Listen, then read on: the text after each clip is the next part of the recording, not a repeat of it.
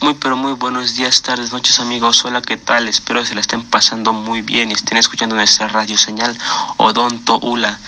Que como todos los días estamos aquí presentes ante ustedes para que escuchen estos podcasts que son sumamente interesantes. Ahora vamos a hablar un poco sobre lo que es el expediente clínico porque algunos de nuestros seguidores nos escribió en nuestra página y nos dijo que ¿por qué no hablar un poco sobre este tema? Y sí, eh, con nosotros se encuentra gente que está capacitada, gente que, sabe del tema. Se encuentra la doctora Irata Montoya Carpintero, cirujano dentista, y la doctora Alisa Gutiérrez Sada, que también es cirujano dentista, y su servidor, Gerón Chavero Barreto, que somos profesionistas egresados de la universidad en la licenciatura de cirujano dentista y les vamos a hablar un poco sobre este tema que consideramos que es importante y que también nos los han pedido mucho. Hola, soy Ariadna Montoya y hoy vengo a platicarles un poquito acerca de la norma oficial mexicana del expediente clínico.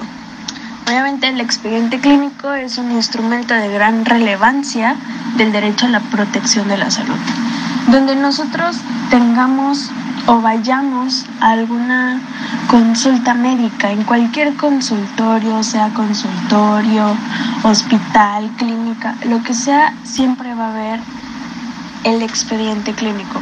¿Por qué? Porque se trata de un conjunto único de información y de datos personales de un paciente para brindar una atención más, más responsable, eficiente y amable. Dentro del expediente clínico se va a ir describiendo el estado de salud del paciente, además de incluir este, datos acerca del bienestar físico, mental y social del mismo. Una de las cosas muy importantes que, que establece esta norma es el reconocimiento de la titularidad del paciente sobre los datos que proporciona al personal del área de la salud. Datos que se refieren a su identidad personal se les considera información confidencial. Esto no, este documento, o más bien estos datos que el, que el paciente nos está dando, nos está brindando, se deben de quedar entre nosotros. No puede salir, no, no puede salir del consultorio estos datos. Esos datos son confidencial, como desde un inicio lo mencioné, y, y también se le reconoce la intervención del personal del área de la salud en las acciones del diagnóstico, tratamiento y rehabilitación. El expediente clínico se va elaborando a través de la formulación de notas médicas con el motivo de la atención médica, donde en él se va expresando el estado de salud del paciente, que brinda la protección de los datos personales. La mejor manera de la interpretación de esta norma es de que se van a ir tomando en cuenta la invariablemente los principios científicos y éticos. En esta norma se va a ir impulsando el uso más avanzado del expediente clínico eh, en el ámbito de la atención médica que va orientando el desarrollo de una cultura de mejor calidad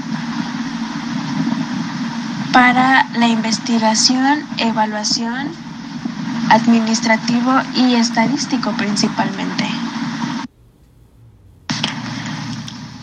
Hola, buenas tardes. Mi nombre es Alisa Fernanda Gutiérrez Estrada.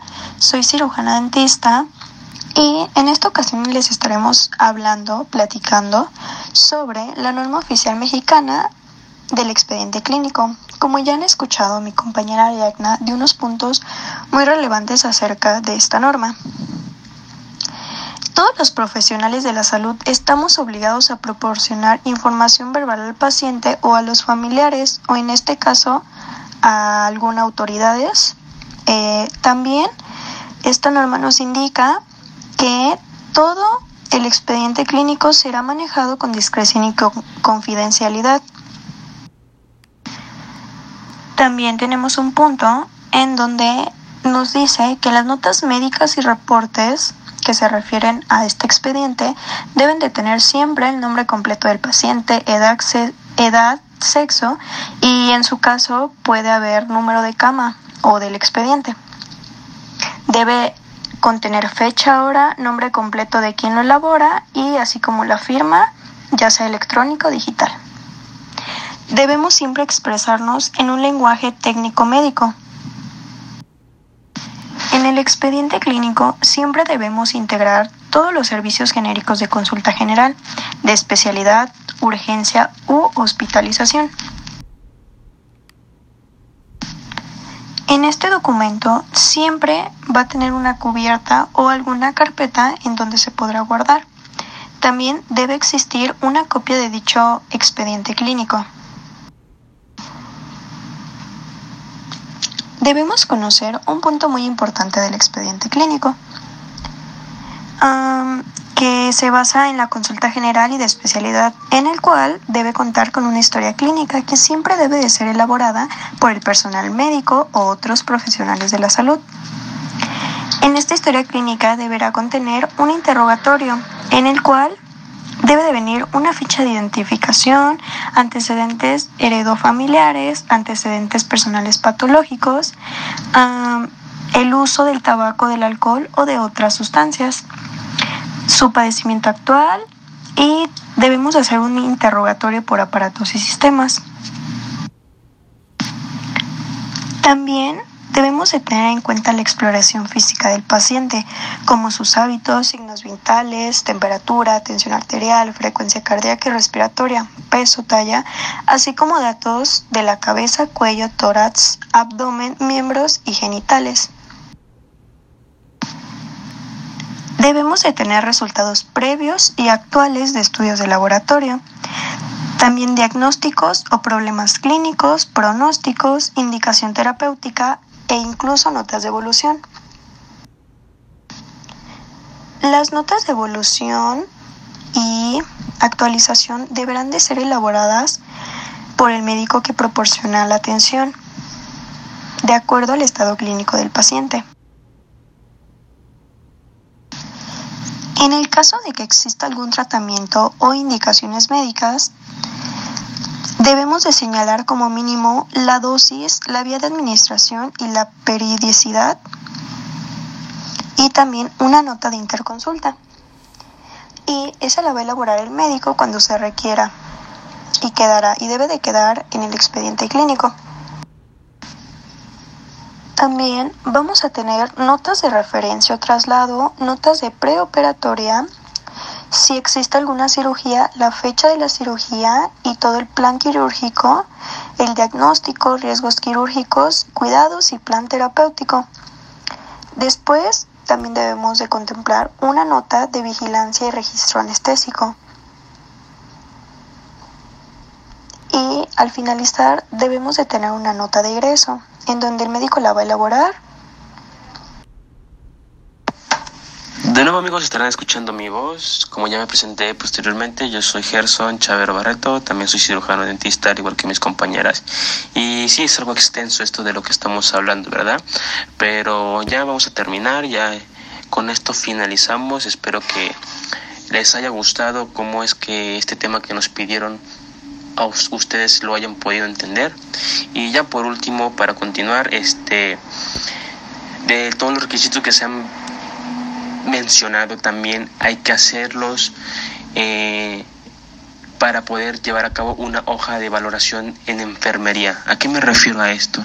Que esto se va a tener que elaborar por el personal de turno que se atendió al paciente para haber realizado alguna algún procedimiento ya sea según la frecuencia que se estableció para las normas internas del establecimiento en donde se llevó a cabo los procedimientos y las órdenes del médico, así como estos deben de llevar eh, para poder así realizar los procedimientos. Y por lo mínimo esto tiene que tener eh, la gráfica de signos vitales del paciente si está tomando algún medicamento o se le recetó algún medicamento, la fecha, la hora, la cantidad, la vía de, de la vía prescrita y los procedimientos realizados que se tuvo posteriormente o que ya el paciente ha tenido, cuáles fueron las observaciones también que se mencionaron que se manifestaron en, en, el, paciente, los servicios auxiliares, diagnóstico y tratamiento, fecha, hora de los estudios, identificación del solicitante, estudio solicitado, eh, respuesta del estudio, incidentes y accidentes si hubo, identificación del personal que realizó el estudio, norma completa y firma del personal que informa esto de la hoja de enfermería. Como apoyo también tendremos los documentos mencionados que deberán sobresalir por su frecuencia y estos pueden existir otros ámbitos ambulatorios u hospitalarios que se elaboran por personal médico, técnico o administrativo. Por ejemplo, la carta de consentimiento informado, no, mejor dicho, es la carta de consentimiento informado. Eh, que esta deberá contener el nombre de la institución al que pertenece el establecimiento, eh, nombre o razón denominación social del establecimiento, turno del documento, lugar y fecha, acto autorizado, señalamiento de los riesgos y beneficios esperados del año médico autorizado, nombre completo y firma del médico, nombre completo y firma del paciente, autorización personal de salud para la atención de contingencia, los eventos mínimos que se requieren, las cartas de consentimiento informados deberán llevar el ingreso hospitalario, eh, la cirugía mayor, el procedimiento quirúrgico. En el caso de urgencia se estará a lo previsto en el artículo 81 del reglamento de la Ley General de Salud. Presentación de servicios de atención médica, que se llevará la hoja de egreso voluntario, el documento por el cual el paciente, familiar, cercano, tutor o representante legal solicitó el egreso. Cuando el egreso sea voluntario, aún esté en contra de las recomendaciones médicas, eh, la hoja de elaboración conformada por la Ley General de Salud en materia de presentación de servicios de atención eh, será responsabilidad del establecimiento y al médico tratante, en este caso del egreso voluntario, para continuar el tratamiento médico en otro establecimiento. La atención médica será escrita a través de la hoja que debe tener el nombre y firma del médico que lo autorizó. Deberá evaluar el médico y deberá contener como mínimo los siguientes datos que son nombre y domicilio del establecimiento, fecha de ingreso del, paciente, hora también, nombre completo del paciente, eh, resumen clínico de que se emite conforme a lo previsto, medidas recomendadas para la protección de salud del paciente, eh, nombre completo, firma del médico que otorga la responsiva, en su caso, nombre completo y firma del médico que emite la hoja y nombre completo y firma de los testigos, hoja de notificación del Ministerio Público, en caso de que se necesite dar aviso a los órganos de preocupación de justicia y la hoja de notificación, esta deberá contener nombre, fecha de, de la razón por la cual se solicita al establecimiento la notificación, fecha de elaboración, identificación del paciente, acto notificado, reporte de lesión del paciente, agencia del Ministerio Público, nombre completo, firma del médico, reporte de causa muerte sujeta a la vigilancia epidemiológica y esto será realizado por el médico conforme a lo establecido en esta norma. Por último ya hablaremos sobre lo que es algo rapidísimo, la nota de defunción y de muerte fetal, que deberá ser elaborada por el médico, facultado por ello. Todas las notas que se refieran al presente apartado deberán contener un encabezado con fecha y hora y el nombre completo y firma de quien lo elabora. Bien amigos, por último, este, nosotros quisiéramos eh, que ustedes comprendieran cuál es la importancia que tiene esta norma oficial mexicana del expediente clínico. En verdad que sí es muy importante porque nosotros no sabemos en qué problema nos podemos meter por no realizar un buen papeleo, una buena descripción de cómo es que atendiste a un paciente, ¿no? Hay, hay muchas veces, desafortunadamente, en los mexicanos que los pacientes llegan a no recordar, por así decirlo, en que se le hizo algo y vienen y reclaman. Y entonces, ¿cómo es que tú le muestras que, que hiciste tu trabajo, lo hiciste bien, todo salió en orden es, es importante porque si tú tienes estos documentos bien hechos, tú puedes enseñar ante cualquier acto o cualquier situación que se te presente tu expediente clínico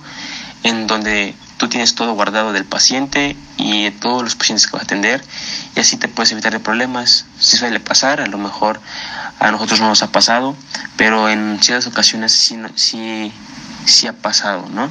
Entonces es importante que nosotros conozcamos esta norma y que sepamos cómo es que ante las autoridades, ante esta institución, todo eso está establecido, ¿no?